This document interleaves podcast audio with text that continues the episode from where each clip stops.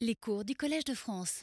Bien, alors nous poursuivons l'exploration des principaux sites, des sites les plus significatifs euh, du Choresme de la période euh, qu'on appelle maintenant Antique II et qui correspond en gros chronologiquement à la période des royaumes grecs plus au sud. Alors euh, j'ai donc, après avoir montré le site de Calaluguer I qui semble indiquer une sorte d'effet différé euh, de l'art de cour achéménide.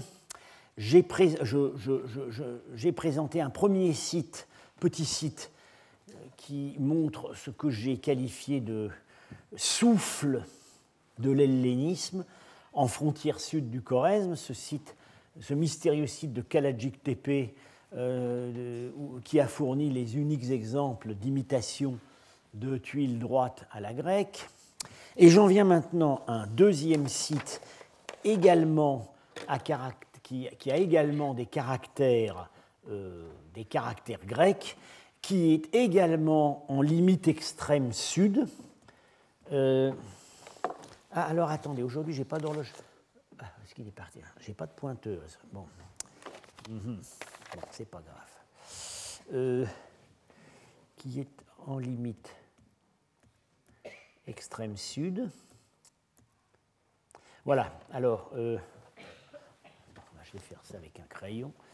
Euh, voilà, on avait donc vu euh, Kaladjik est par là, 7, oui c'est celui-là, et voilà, c'est le site d'El Kharas qu'on va voir aujourd'hui. Donc c'est vraiment, on peut pas, il n'y a pas plus au sud. Donc c'est vraiment le site par lequel, en venant par la voie fluviale, on entrait au Choresme. Euh, est-ce que l'appariteur est encore là? J'aimerais bien voir quand même l'horloge. Ah, sinon, je peux faire avec la. Ouais, c'est pas très. Non, non, non, non, non. Bon. Euh, alors, euh, donc ce site en frontière sud, El Haras, est beaucoup plus important que Kaladjik. Il a, euh, euh, il a, été fouillé euh, dans les années 70, je crois. C'est une fouille de sauvetage. Le site, en fait, était magnifiquement conservé, mais il a complètement disparu sous les eaux d'un barrage. C'est d'ailleurs pour ça qu'on l'a fouillé en hâte. alors, il y a tout de suite un problème de chronologie. C'est que selon, il a été publié assez luxueusement par sa fouilleuse Lévina et daté très très tôt, fin 5e et 4e siècle, donc euh, carrément même. Ah, oui, si je peux avoir euh, le pointeur, s'il vous plaît. Ah oui, d'accord, parce que d'habitude, c'est pas celui que j'ai d'habitude, d'accord. Euh, fin 5e, il a été daté, donc voilà, El Kharas, il a le site de frontière, il a été daté fin 5e, 4e siècle, datation certaine, vraisemblablement beaucoup trop haute. certains pensent maintenant 3e siècle, donc pendant la période hellénistique. Euh, selon Minardi, euh, donc je, cite souvent la chronologie révisée, c'est même encore plus tard, ce serait au IIe siècle. Bien. Alors c'est un site totalement atypique, unique dans tout ce qu'on a au Choresme, et à vrai dire un peu dans tout ce qu'on a ailleurs. Euh, il est sur le fleuve. voilà, c'est, il est entouré d'un mur, mais ce mur n'est pas un rempart, c'est, c'est pas fortifié. Euh, l'état de conservation est absolument exceptionnel, comme vous pouvez le constater, puisque les structures de briques crues étaient conservées, conservées jusqu'à la voûte, laquelle tenait encore. Hein. Euh, et euh, cette voûte est elle-même une nouveauté complète dans le pays, puisque c'est une voûte maçonnée selon la technique, d'abord très impressionnante, très monumentale. Le corridor est large de 3,60 m et c'est couvert par la technique dite, des tranches inclinées, qui est bien connue, bien connue en Iran, pratiquée jusqu'à l'époque médiévale. Euh, en, en, gros, euh, il y a deux façons de faire une voûte en brique. Il y a la voûte radiale, comme ça, ce qu'on a l'habitude, nous, de voir dans les encadrements de portes. Mais ce type de voûte suppose des étais en bois pour la maçonner. Et puis, il y a le type en tranche inclinée, c'est-à-dire que les briques sont à plat contre le mur de fond comme ça, un peu incliné, et on, continue à maçonner en avançant. L'avantage de cette technique, c'est que l'adhésion se fait la, sur la, surface principale de la brique et que par conséquent, quand on avance de tranche en tranche, on n'a pas besoin d'étayer. Donc dans des pays, c'est une technique typique, entre autres avantages, c'est une technique économe en bois dans les pays où il est rare. Euh, alors cette technique de la, des tranches inclinées apparaît pour la première fois au Khoresm El Kharas, ce qui, est déjà, ce qui, rend déjà le site très, très intéressant, puisque elle est connue, largement connue dans l'Empire achéménide, hérité de la Mésopotamie ancienne, bien connu à l'époque grecque euh, en, Bactriane, en Asie centrale méridionale, en Sogdiade, mais au Choresme, elle était totale, bien que la brique crue euh, soit apparaisse avant l'époque en question, la technique de la tranche inclinée n'était pas connue. Donc c'est visiblement une technique importée. Alors, le plan est très curieux, enfin très, très original, on a, en fait, ici, le nord est en bas. Alors, on a un, grand bâtiment à l'ouest. Euh, alors, vous voyez tout de suite, c'est une architecture euh, beaucoup plus régulière que tout ce qu'on a vu jusqu'à présent au Choresme. Euh, une architecture vraiment de type modulaire, c'est-à-dire c'est pas de l'architecture empirique. Ça, c'est un plan d'architecte avec des mesures fixes et une recherche poussée de la symétrie. Ce type de régularité, on va le trouver à partir de maintenant au Choresme. C'est vraiment là qu'il apparaît. Euh, on a un corridor, ce corridor axial, donc voûté en tranche inclinée dans le bâtiment euh, ouest, euh, qui sépare deux ensembles de pièces à caractère, disons, assez monumental. apparemment, alors ici, voilà, deux grands salons qui ont été avec un pilier central qui devait supporter la voûte ou peut-être un toit plat ici, qui ont été rapidement condamnés pour moitié. Ces grands salons ont été condamnés pour moitié, et en fait, euh, la vie s'est reportée à un étage. Alors, on a supposé que c'était un indice de podium cultuel, etc. Bon, il faut prendre ça avec beaucoup de prudence.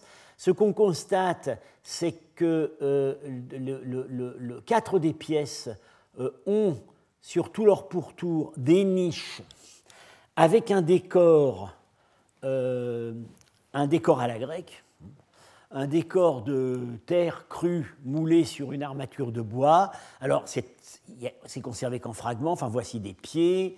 Euh, bon, je m'excuse de la qualité médiocre, mais c'est pris dans des publications. On n'a pas de photo originale. Euh, et ici, un buste de femme nue et qui permet un certain, certain commentaire c'est le type dit en Grèce, de l'Aphrodite pudica. Euh, c'est Aphrodite qui, euh, disons, euh, qui, met sa main sur la poitrine, apparemment pour cacher ses seins, mais bien entendu, telle n'est pas son intention, et l'autre main sur son ventre. C'est très connu dans tout l'art classique. C'est vraiment le type de l'Aphrodite pudica là, on est dans un univers complètement nouveau par rapport à ce qu'on connaissait au Choresme. Et des niches comme ça, il y en a partout dans ces pièces. Ici, également grande nouveauté, une salle de bain avec un drain d'évacuation. Ça, c'est bien connu partout dans l'habitat grec en Bactriane, mais euh, euh, jusqu'alors pas connu au Choresme.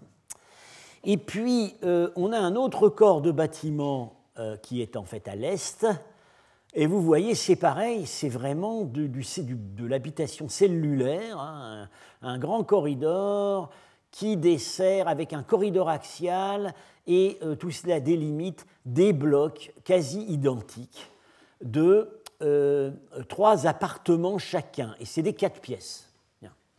Euh, donc ça, c'est vraiment, ça saute aux yeux, c'est l'architecture. C'est une, ça ne copie pas l'architecture d'Aïkhanoum, mais ça y ressemble, par les principes, ça y ressemble beaucoup. Ces, grands corridors, euh, ces recherches de symétrie, cette régularité, ça ressemble beaucoup à l'architecture euh, du palais, dans les principes, l'architecture du palais d'Aïkhanoum.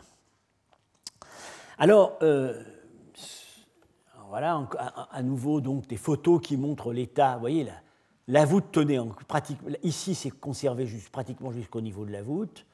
Euh, voilà les coupes là, dans certains cas. Donc, euh, pour le grand corridor axial, la voûte était encore, tenait encore. il ne reste plus rien de tout ça. Euh, alors, ce, monument, tout il faut tout de suite dire que ce qui a été fouillé, ça n'est qu'une partie du site.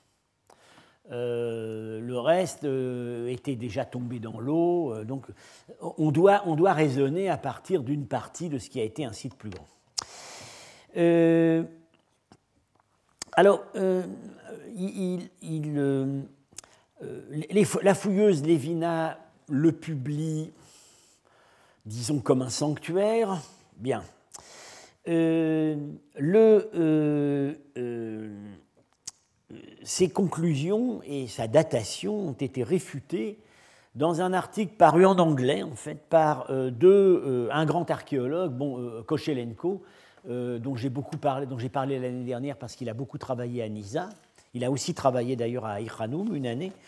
Et euh, l'indianiste Grigory Bongart-Levin, qui ont publié un article dans la revue italienne en anglais East and West, euh, revue de, disons d'archéologie et aussi, enfin, de revue d'orientalisme.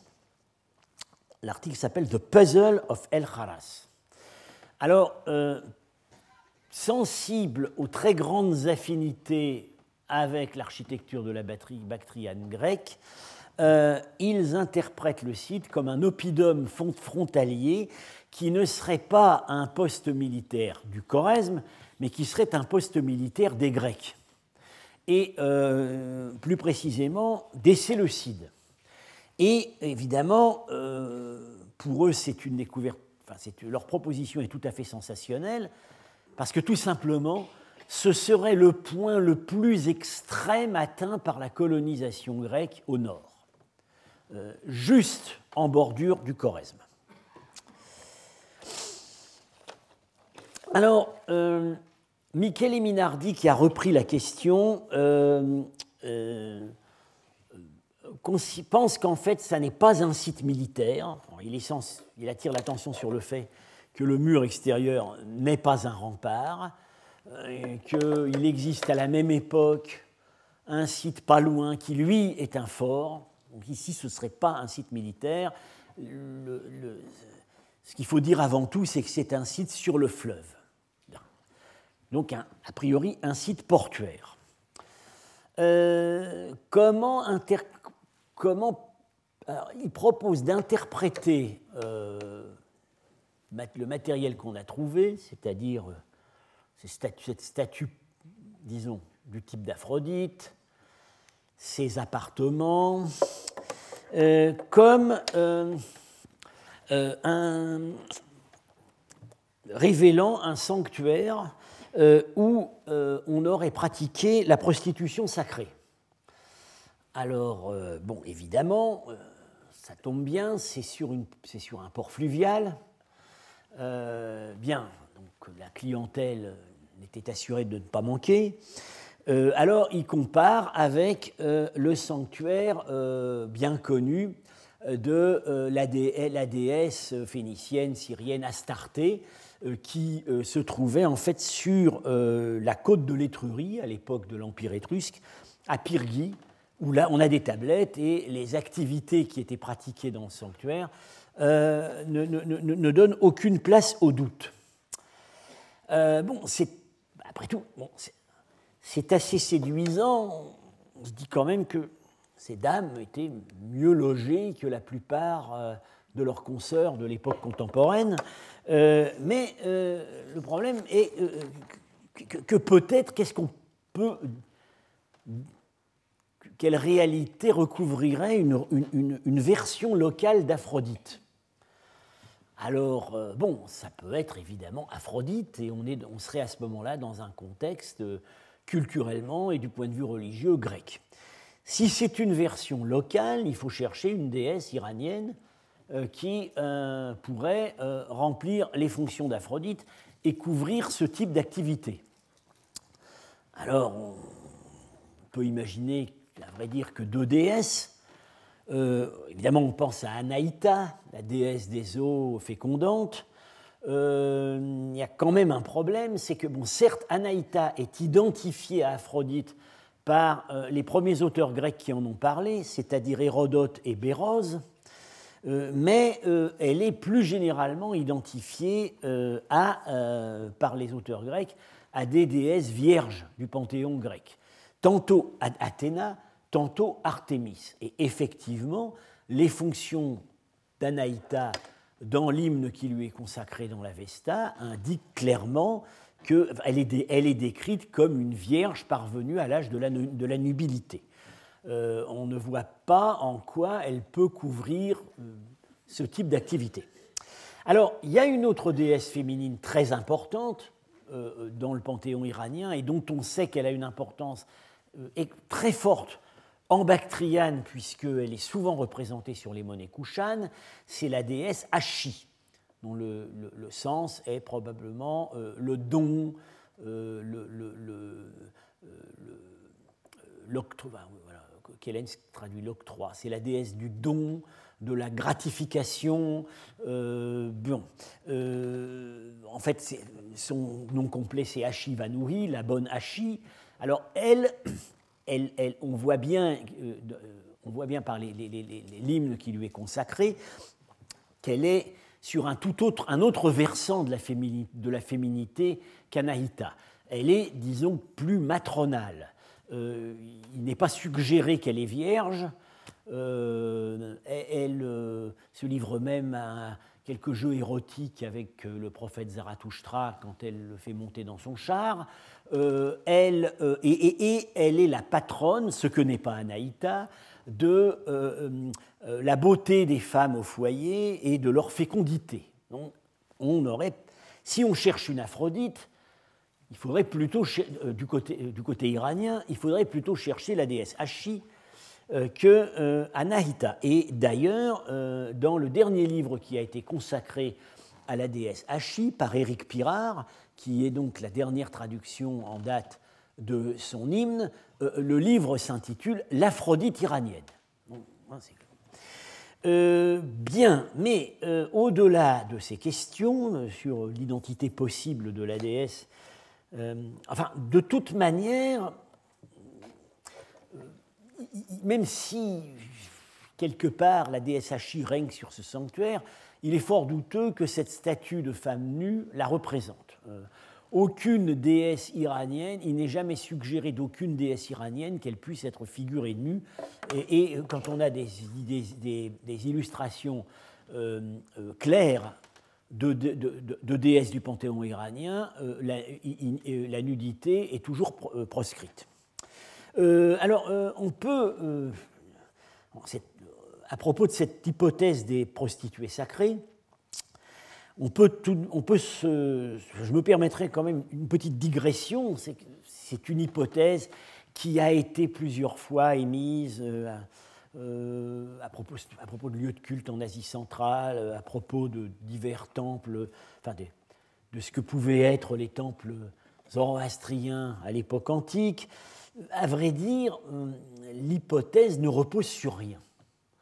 elle repose sur un seul élément, ce sont les origines partiellement babyloniennes de la déesse Anaïta, dont il est évident qu'au niveau iconographique et même au niveau conceptuel, telle qu'elle est connue dans l'Iran des époques ultérieures, notamment sassanide, elle a récupéré un certain nombre de fonctions de euh, la déesse mésopotamienne Ishtar euh, et, aussi de la déesse Nana, dont en fait elle a récupéré le nom. Bien, elle est, plus souvent appelée Nana Kanaïta euh, dans l'Est. Mais, qu'en est-il des témoignages réels, directs, incontestables de l'existence de prostitution sacrée dans les temples en Iran? Eh bien, à vrai dire, à vrai dire, il y en a un seul, et c'est pas vraiment, c'est pas directement en Iran, c'est en Arménie méridionale. Alors effectivement, on a le, euh, euh, le géographe Strabon qui s'intéresse beaucoup aux régions anatoliennes et est-anatoliennes. Dans son livre 11, paragraphe 14-16, parle euh, à propos de la région de l'Assie-Lycène qui est donc une province méridionale de l'Arménie, au contact de la haute Mésopotamie, il parle d'un temple d'Anaïtis, qui est la forme grécisée de la déesse Anaïta. Et il dit qu'effectivement, on y pratique la prostitution sacrée. À vrai dire, dans des conditions assez spéciales. Les filles sont des filles de bonne famille, qui ont été placées là par leurs parents, et euh, elles, choisissent, elles choisissent leur partenaire. Et elles le choisissent, dit Strabon, euh, dans leur milieu social. Et plus tard, elles se marient honorablement. Au fond, ça n'est pas très différent de ce qui se passe dans nos sociétés occidentales modernes. Euh, donc, il y a ce témoignage qui semble irrécusable, d'autant plus que Strabon est très bien informé sur les réalités religieuses de l'Anatolie, puisqu'il appartient lui-même à une famille alliée au milieu, sacerdotal de la Cappadoce. Euh, ceci dit, il ne faut peut-être pas se laisser abuser par euh, le nom Anaïtis, qui, employé par Strabon, ou, même tel qu'il pouvait être employé par, les Arméniens, euh, a, tendance à cette époque à couvrir assez large euh, et, n'indique pas euh, incontestablement une composante iranienne. ça peut être un, nom un peu passe-partout qui, qui, à cause du prestige de l'iranienne Anaïta, s'est retrouvé appliqué à des divinités locales qui pouvaient n'avoir rien d'iranien historiquement, et dans le, cas dont il est question ici, on pourrait peut-être penser plutôt à un culte local de, la haute Mésopotamie. Alors, il y a, euh, il y a un, cas, un cas connu, un seul, en Iran, d'une jeune fille qui a été consacrée à la déesse Anaïta. Euh, le, euh, ce, cas est relaté par Plutarque à propos de l'époque achéménide dans sa vie du euh, souverain achéménide Artaxerxès, qui est donc Artaxerxès II, dont le très long règne s'étend dans la deuxième moitié du IVe siècle. Alors, que nous dit Plutarque? Dont la source était vraisemblablement Ctésias, le médecin grec de la, cour achéménide. Il nous explique qu'Artaxerxès, euh, euh, le frère d'Artaxerxès, qui était son rival, Cyrus, convoitait une concubine royale, à l'époque où leur père, Darius II, vivait encore. Et Artaxerxès, pour embêter son frère, a obtenu de son père la concubine en question, et il l'a fait nommer prêtresse du temple d'Artémis Anaïtis à Ecbatane, et, nous dit Plutarque, c'était pour qu'elle y demeure chaste pour le reste de sa vie. Donc, donc on a bien la consécration d'une jeune fille à Anaïta. Le problème, c'est que c'est exactement l'inverse de la prostitution sacrée. Euh, donc, on, est donc là, euh, et, il se trouve d'ailleurs que du point de vue zoroastrien, le vœu de chasteté ne paraît pas plus euh, conforme au principe de la religion euh, que euh, la prostitution dans un temple. Donc on a, on, a, donc affaire à ces sources historiques bien maigres et bien difficiles d'interprétation. tout ça, ça, ça, ne forme pas une base bien solide pour mettre des prostituées sacrées à El Haras. Mais bon, après tout, après tout, ce n'est pas une hypothèse à écarter dans un site fluvial. Euh, bon, moi, disons, j'aurais tendance à interpréter les, mon opinion personnelle, donc, qui n'engage que moi sur les, restes du monument, c'est que je vois rien de spécifiquement cultuel, je vois rien qui permette vraiment d'en faire un temple, même, même l'existence de ces statues. Euh, je pense qu'il s'agit d'un micro-palais.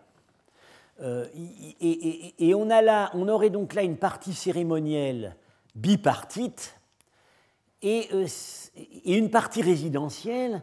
Et ce qui est intéressant, c'est qu'elle est également bipartite. Euh, ça rappelle ce qu'on a au palais d'Aïkhanou, dont j'ai parlé l'année dernière, où on a effectivement des, pièces de, des, pièces de, des grandes pièces de réception, des locaux de chancellerie, divisés en deux blocs, et chacun lié à une partie résidentielle. C'est plutôt à ça que ça me ferait penser. Euh, contrairement à Kochelenko et Bongart-Levin, je ne crois pas qu'il s'agisse de casernes.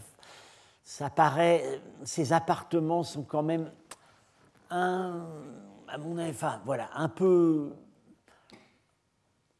un peu grand pour des, locaux de casernement. Des locaux de casernement, on en a vu l'année dernière à propos du site de Campir TP, c'est vraiment des petites unités mono ou bicellulaires.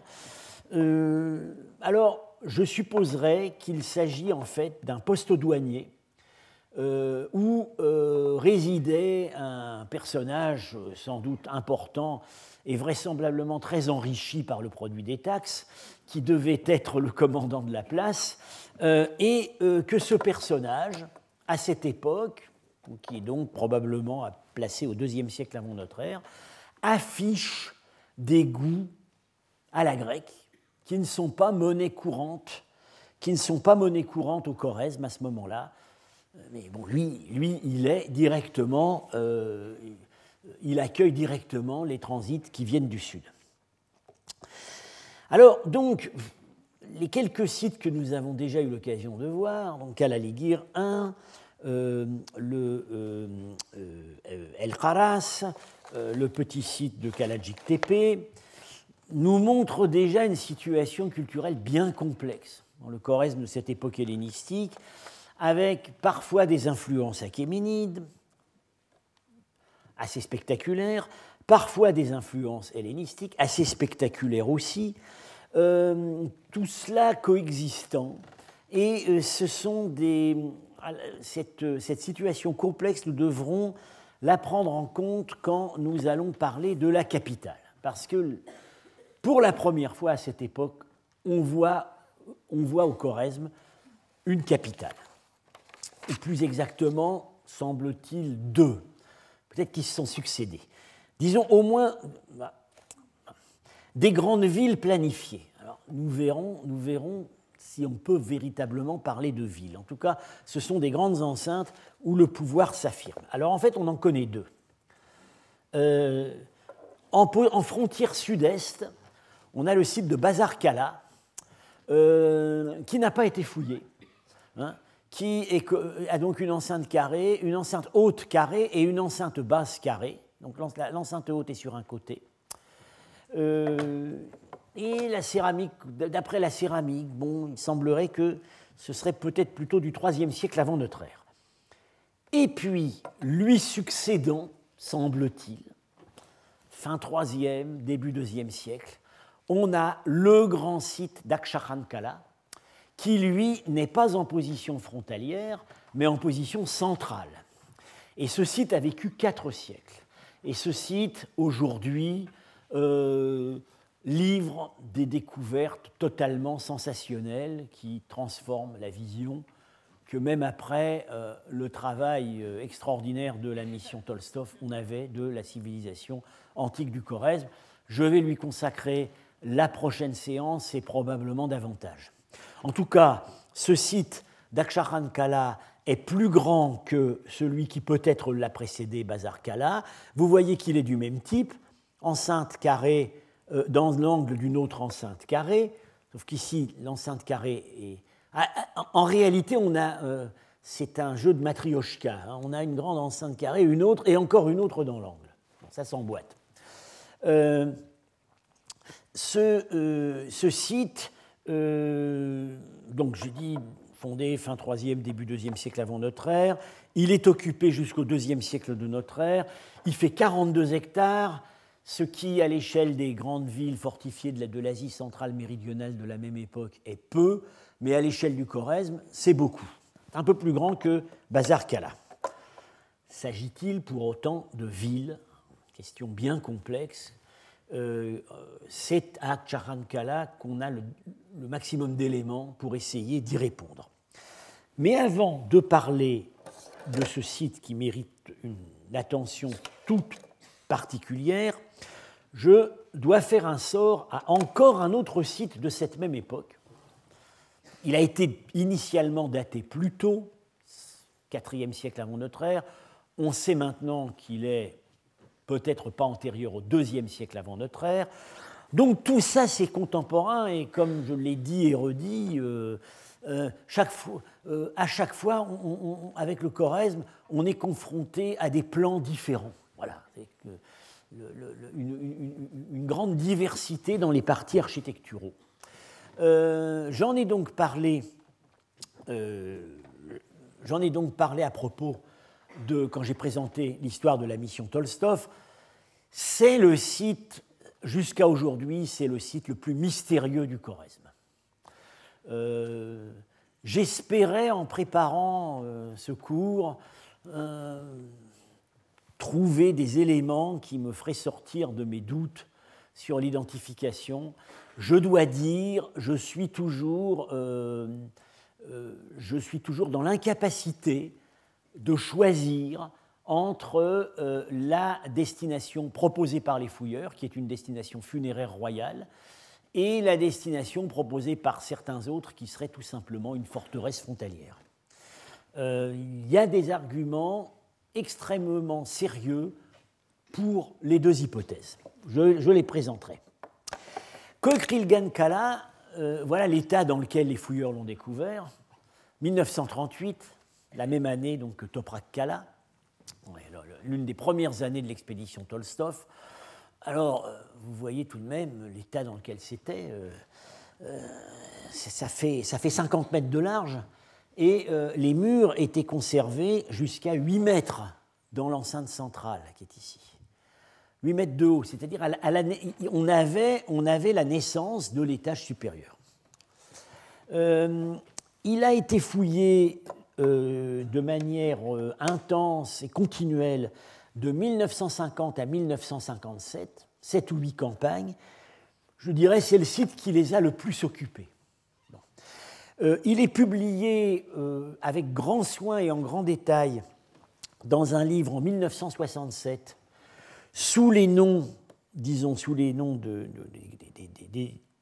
des coordinateurs de la publication collective, les deux noms qui sont donnés, c'est Tolstov euh, et Bella Weinberg, qui allait plus tard devenir la, numismate la grande numismate du Choresme.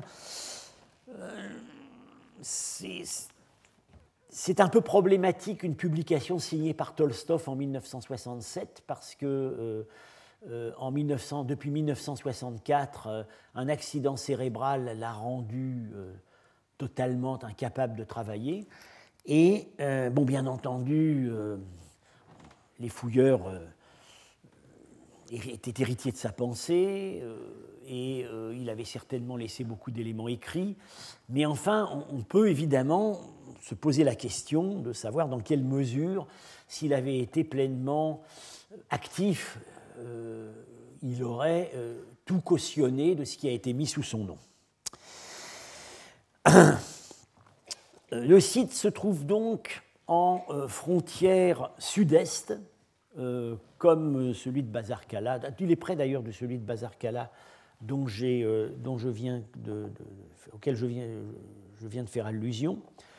Aujourd'hui, malheureusement, il ne se visite plus.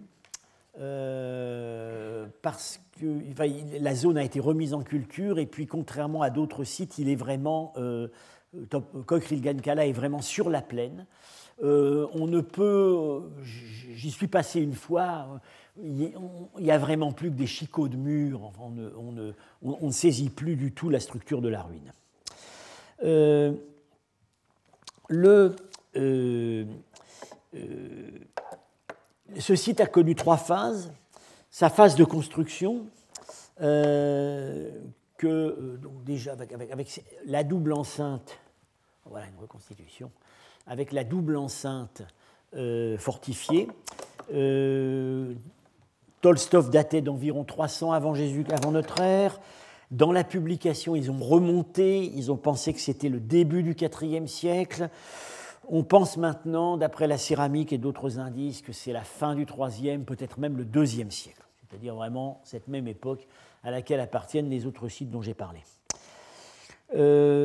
c'était le premier état de ce monument dure jusqu'au 1er siècle avant notre ère, après quoi il y a un hiatus, du pillage, un abandon, et puis il est réoccupé en forteresse, et ça durera jusqu'au 3e, 4e siècle. Alors il se présente comme euh, deux enceintes concentriques euh, fortifiées, euh, l'extérieur faisant 90 mètres de diamètre, l'intérieur 42 mètres. chacune de ces deux enceintes a deux étages, deux niveaux de galeries de tir. Et alors, c'est toujours la question qui se pose avec les, les galeries de tir et les archères des monuments d'Asie centrale, était-ce de parade, était-ce fonctionnel Dans la publication, euh, euh, l'architecture militaire est présentée comme fonctionnelle. Euh, l'architecte a fourni des dessins extrêmement précis avec des, petits bonshommes qui tirent à l'arc pour montrer que vraiment ça pouvait, ça pouvait marcher. Il y a des tirs croisés. Le, le, point de vue des fouilleurs, c'est que ça a été pensé par des ingénieurs militaires comme un site devant véritablement euh, se défendre. Euh, alors, entre les deux, euh, entre les deux enceintes, la cour intérieure est remplie de, de bâtiments d'allure modeste, hein, vraiment, on a l'impression que c'est de l'architecture de squatteurs, des petits murs minces. Euh, ces bâtiments en fait apparaissent assez tôt, euh, dès le, pendant même, enfin, dès le, le, courant de la première phase. Alors, l'interprétation. Dès le début, dès les premières publications de Tolstov, le monument est interprété comme le mausolée des rois du Choresme. Euh, mausolée qui, dans les deuxième et troisième phases, aurait été réutilisé comme forteresse. Euh, quels sont les arguments pour l'identification comme mausolée? Ces arguments euh, ne manquent pas. L'argumentation la plus raffinée, en fait, a été présentée non pas dans la publication de 1967, mais dans un livre paru un peu après, euh, le livre de Yuri Rapoport, qui avait d'ailleurs participé à la fouille et à la publication, livre paru en 1971 sur euh, les ossuaires du Choresme. Mais en fait, c'est bien plus que sur les ossuaires du Choresme, c'est sur toute la question des monuments et pratiques funéraires au Choresme. Euh, alors, les principaux arguments, c'est que, premièrement, c'est le plan, le plan, général. Ce plan obéit au principe dit de la croix inscrite dans un cercle, enfin, c'est pas forcément d'ailleurs dans un cercle. Voilà Koikrilgan-Kala, hein. donc un grand axe et euh, des, des, chambres latérales, euh, perpendiculaires.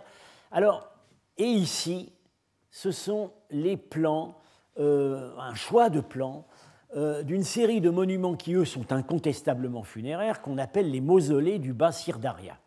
Ces mausolées, je serai amené à en, dire un mot plus tard, euh, ont été construits selon des principes d'architecture et de maçonnerie qui venaient du Choresme. Visiblement, on pense même que les, les, architectes et peut-être même les maîtres maçons venaient du Choresme, mais pour les besoins du repos éternel de chefs euh, nomades, semi-nomades, disons, se rattachant à la nébuleuse site, Massagette. Euh, euh, Tolstov aimait bien le terme d'apasiaque, ça veut dire les saccas des eaux, les saccas aquatiques, euh, dont, Strabon nous parle, et effectivement, qui pourrait avoir été, qui, pouvait, qui pourrait avoir été l'élément dominant dans cette région qui se trouve donc en lisière nord-est du Choresme.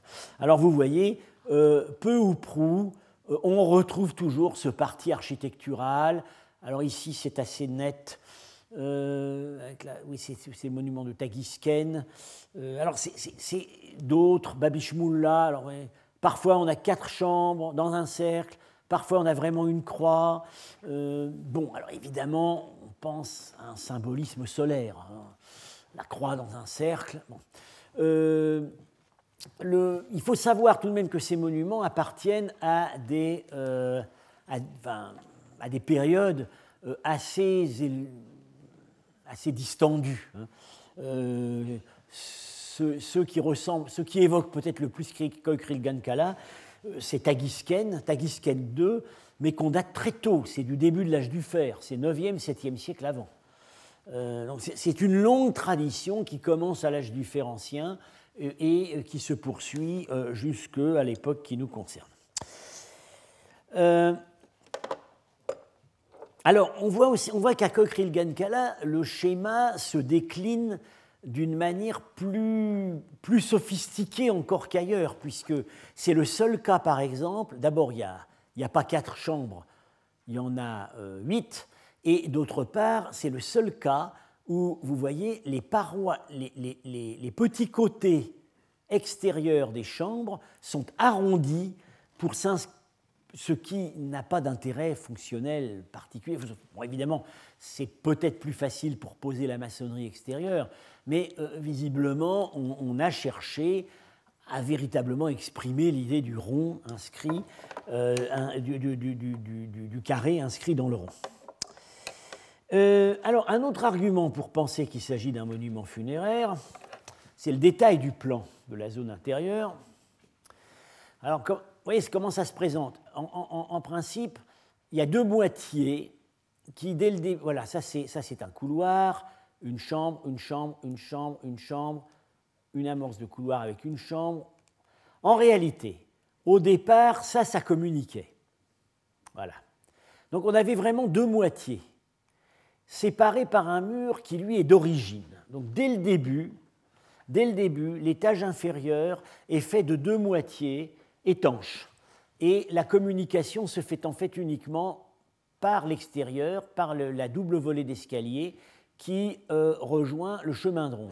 Si vous voulez aller de là euh, à là, eh ben, il faut sortir, passer par l'escalier, faire le tour, rentrer. Bien.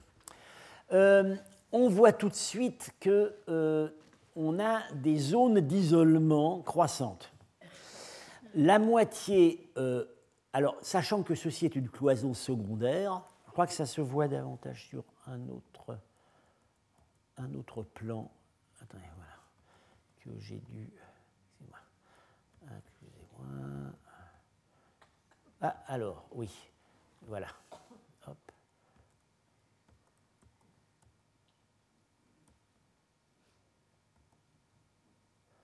Euh, oui, voilà, voilà, c'est plus net ici.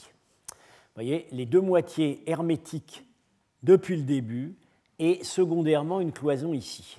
Alors on voit bien que la moitié, des deux moitiés, c'est la moitié ouest qu'on avait cherché à le plus isoler dès, la construction de, de, départ.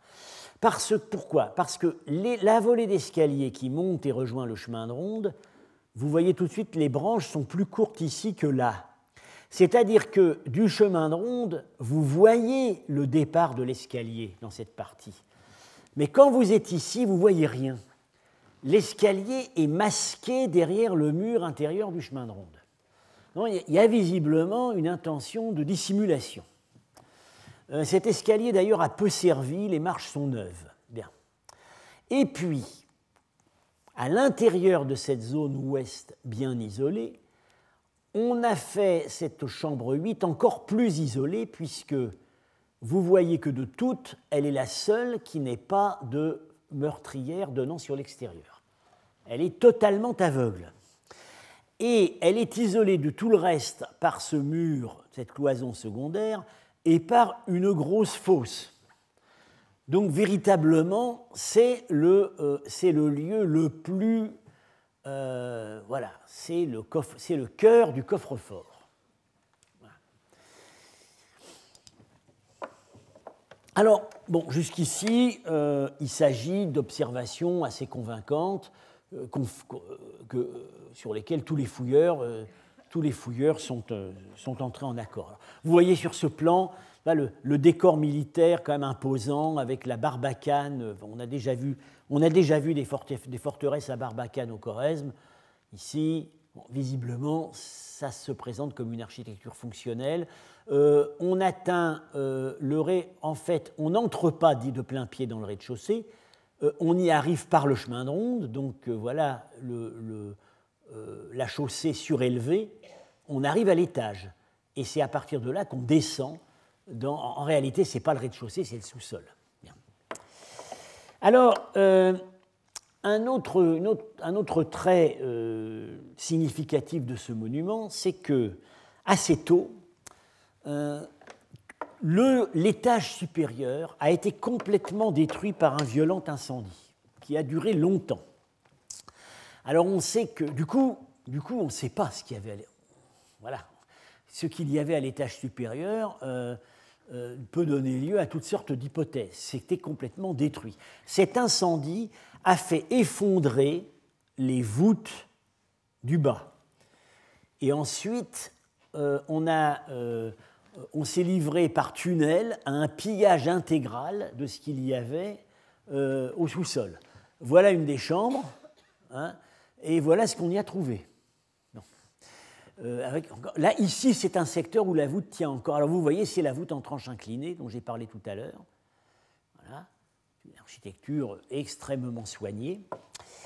Euh, alors, on pense que cet incendie a eu lieu assez tôt parce que sous les habitations médiocres entre les deux enceintes, on a retrouvé des objets brûlés. Donc, certaines au moins de ces habitations se sont construites après que l'étage supérieur de la partie centrale ait brûlé. Alors, euh, partant de là, euh, quelle est la reconstitution proposée par les tenants de l'hypothèse funéraire? Alors, cette reconstitution est donc proposée par Rapoport. Il la propose dans la publication générale de 1967, mais là, son point de vue est un petit peu contrebalancé par celui d'autres auteurs de la publication, et il la propose en la raffinant encore plus dans son livre de 1971. Alors, pour Rapoport, euh, deux moitiés, ça veut dire deux défunts.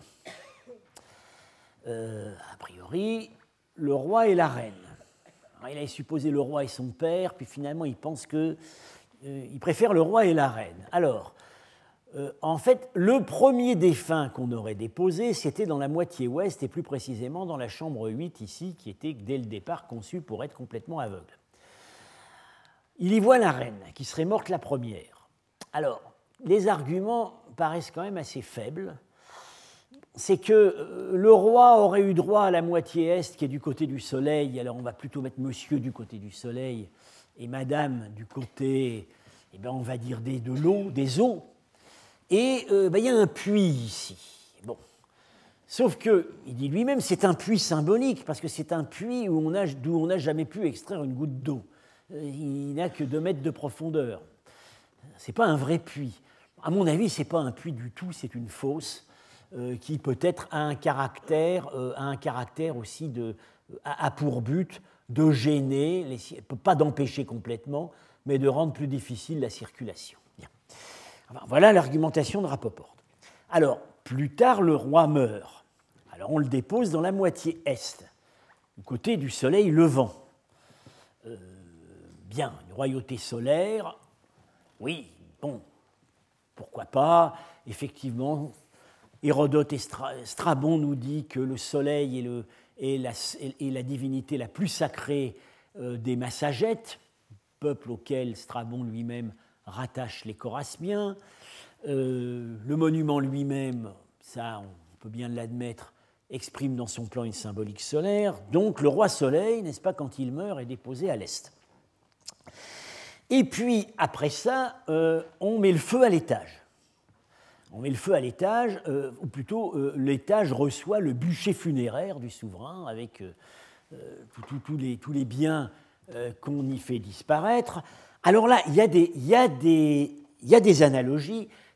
dans certains des mausolées du Sirdaria, effectivement, on a, on, a, consumé le bûcher funéraire à l'étage du mausolée.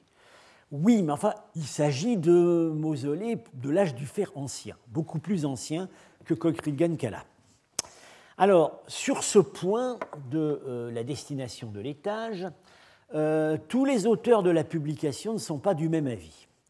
Euh, l'architecte Lapirov Skoblo a, lui proposait que l'étage ait fonctionné comme un temple funéraire. et du coup un temple funéraire avec une grande terrasse. Et du coup, eh l'incendie serait à la fois plus tardif et non cultuel. Ce sera un incendie à caractère accidentel ou à caractère militaire. Alors, dans la publication, l'un des chapitres, mais dont je me demande s'il était véritablement cautionné par les autres auteurs, en fait j'ai de grands doutes, propose un raffinement supplémentaire. ce temple funéraire de la terrasse de l'étage aurait été un observatoire. Et sur quoi repose cette interprétation Sur cet objet. Alors cet objet, en fait, c'est ça. Euh, et euh, voilà, c'est ça qu'on a trouvé. Et on a effectivement. Alors, c'est un, disque de pierre avec des figures, des dents. Et on a trouvé effectivement euh, une autre petite section de disque où l'autre pouvait, le cas échéant, s'emboîter. Alors, ça aurait été une sorte d'astrolabe primitif avec les triangles qui indiquent la position des astres, etc., etc. Je dois vous dire tout de suite que je n'ai strictement rien compris à la démonstration euh, donnée dans le chapitre. Euh, et euh, j'ai depuis, mais je n'ai pas encore retrouvé la référence, j'ai lu de la part d'un auteur russe une réfutation. Il s'agirait tout simplement d'une vaisselle ornementale. Je me demande, si cette hypothèse ne serait pas la séquelle de cette visite qu'en 1956 Tolstov avait euh, rendue à Stonehenge, qui lui est incontestablement un, monument astronomique. Alors, euh, bien, euh, cette interprétation funéraire, vous le voyez, malgré peut-être certaines outrances, elle, a, elle a tout de même des arguments en sa faveur. Euh, dans euh, ma thèse sur les pratiques funéraires en Asie centrale, qui a été publiée en 1984, euh, je l'avais moi-même endossé sans hésitation. à la même époque, Henri-Paul Francfort, qui étudiait les monuments du Choresme du point de vue de l'architecture militaire, écrivait que Koikrilgankala était un monument hybride je cite ce qu'il écrit, fusion du mausolée cylindrique venu du nord sans décor militaire, on les a vus, c'est cela, et de l'enceinte fortifiée circulaire venue du sud. Donc il ne met pas en cause la fonction funéraire. Plus tard, euh, dans des conversations que j'ai eues avec des collègues d'Asie centrale, des doutes ont surgi. Euh, certains collègues m'ont expliqué euh, sans embâche que pour eux, pour notamment, bon, je pense à Edouard Veladze à Tashkent, que selon eux, Kokrilgan-Kala était une forteresse, point barre. Bien. Euh, mais là encore, selon cette caractéristique, ce, trait que j'ai déjà eu l'occasion de mentionner, ça s'est jamais écrit, parce qu'il y a une sorte de, euh, de tabou autour de la mission du Choresme. Euh, sans doute ça ne jouerait plus maintenant, mais pendant longtemps, et même à la période post-soviétique, euh, il n'était pas évident d'attaquer dans des publications les, conclusions de la mission du Choresme. Euh, les articles qui tentaient de le faire euh, ne passaient pas, ne passaient pas l'étape des comités de rédaction des grandes revues de Moscou. Minardi, alors Minardi qui réexamine très, très, comme je l'ai dit, très soigneusement tous les monuments de cette époque, euh, tout simplement ne prend pas parti quant à la fonction de Kokril Gankala. Euh, il prend parti sur la chronologie, en faveur d'une chronologie plus basse que la publication, 3e, 2e siècle. Euh, il prend parti sur les influences culturelles qui se manifestent dans le matériel qui a été retrouvé, qu'on va, va maintenant examiner rapidement, influence qu'il voit du côté de l'Asie centrale méridionale et hellénisée, mais euh, il ne se prononce pas sur la, sur la destination première. Alors, bien, euh, quelles objections peut-on être tenté de, euh, faire à l'interprétation funéraire? D'abord, je l'ai dit, les contradictions au sein même de l'équipe sur les interprétations. Pour, donc, pour Rapoport, c'est un bûcher funéraire qui brûle dès le début. pour d'autres, c'est un temple funéraire qui brûle un peu après. Euh, on pourrait euh, essayer de pousser les choses encore un peu plus loin et de dire pourquoi pas finalement un bâtiment résidentiel euh, qui aurait été en grande partie construit en bois, à une époque où il était moins rare que maintenant. Nous allons le voir tout, enfin, dans un instant. la combinaison en Asie centrale d'un étage avec, disons, des murs pas forcément très massifs, et d'un rez-de-chaussée très massif avec un plan dit en peigne, avec des, longs locaux très longs euh, de part et d'autre d'un corridor, bah, tout simplement parce que c'est le plan qui s'adapte le mieux au stockage, euh, est extrêmement répandu. Euh, Minardi pense que l'incendie, d'après l'incendie en fait plus assez tard, au milieu du 1er siècle avant notre ère, et euh, en fait, au même moment, à la capitale, à Kala, il y a eu un incendie, il y a eu un, incendie et un siège. Euh, et euh, donc, il est tenté de mettre en rapport les deux événements avec un épisode militaire dramatique survenu au Choresme à cette époque. On a un petit indice, ce ne serait apparemment pas une invasion nomade, parce que le siège d'Akshakankala a été mené par des gens qui connaissaient l'usage de la catapulte et des machines de siège. Donc, je hasarderais une, intervention de, l'Empire parthe, éventuellement. Alors, autre objection à euh, autre objection à euh, l'interprétation funéraire. Euh, même si le mobilier a été entièrement pillé, ce que je suis bien prêt à admettre, c'est une situation tout de même qu'on rend. Il reste toujours quelque chose. Je ne connais pas d'exemple de courganes, de, nomades, de monuments funéraires euh, où le pillage n'est pas laissé échapper, euh, ne serait-ce que quelques petits boutons en or, quelques objets. Euh, c'est jamais, surtout d'un pillage accompli sous des voûtes écroulées au moyen de tunnels, les, pilleurs, les pilleurs n'avaient pas de détecteur de métaux et ils laissent toujours quelque chose derrière eux. Or là, vraiment, il n'y a rien. Euh, on a un misérable objet en feuille d'or, mais il appartient à une phase ultérieure. Ce qu'on trouve plutôt dans le matériel, ce sont, voilà, qui appartient à la première phase, ce sont des objets euh, qui euh, ont un décor, je dirais effectivement, de type qui, qui, semble plutôt faire allusion à la vie aristocratique, avec des influences euh, iconographiques hellénistiques. Hein. Euh, ici, ce sont des fragments de grandes, de grandes gourdes oh, euh, en céramique. Alors, vous voyez visiblement ici une scène de banquet. Il y a, semble-t-il un enfant. Bon, peut-être une scène mythologique à la grecque. Ici, un personnage qui est visiblement en position de banqueteur, avec à côté de lui une, une harpe. Alors, on a aussi ces objets. Alors, ici, clairement, ça fait référence aussi à la consommation du vin, puisque vous avez un personnage qui porte sur le dos une outre. Ici, euh, c'est un type de, motif qu'on trouve, qui semble avoir été assez populaire au Choresme à cette époque.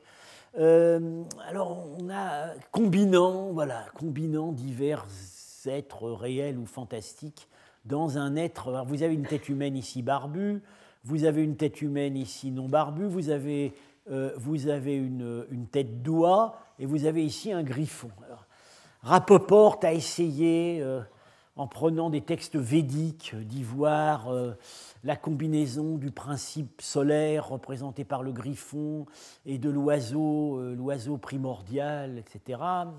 Euh, c'est tout simplement, comme Paul Bernard me l'avait signalé depuis le début, ce que euh, tous les historiens de l'art grec connaissent, le, de l'art gréco-romain, connaissent sous le nom de grille. Et on a ça aussi dans les sceaux sassanides. Euh, il n'y a pas à y chercher une symbolique très puissante. ce sont des images de fantaisie euh, où on combine des créatures hybrides. Alors ça, c'est une mode qui semble être venue de l'Asie centrale méridionale hellénistique et euh, avoir séduit le public du Choresme. Vous voyez qu'ici, rien dans ce matériel ne semble indiquer clairement euh, une fonction funéraire royale. Alors, je vais m'arrêter ici pour le moment. J'aborderai, euh, enfin, je, terminerai la semaine prochaine avec euh, les objections qu'on peut faire à l'interprétation funéraire de Cockerill Gankala.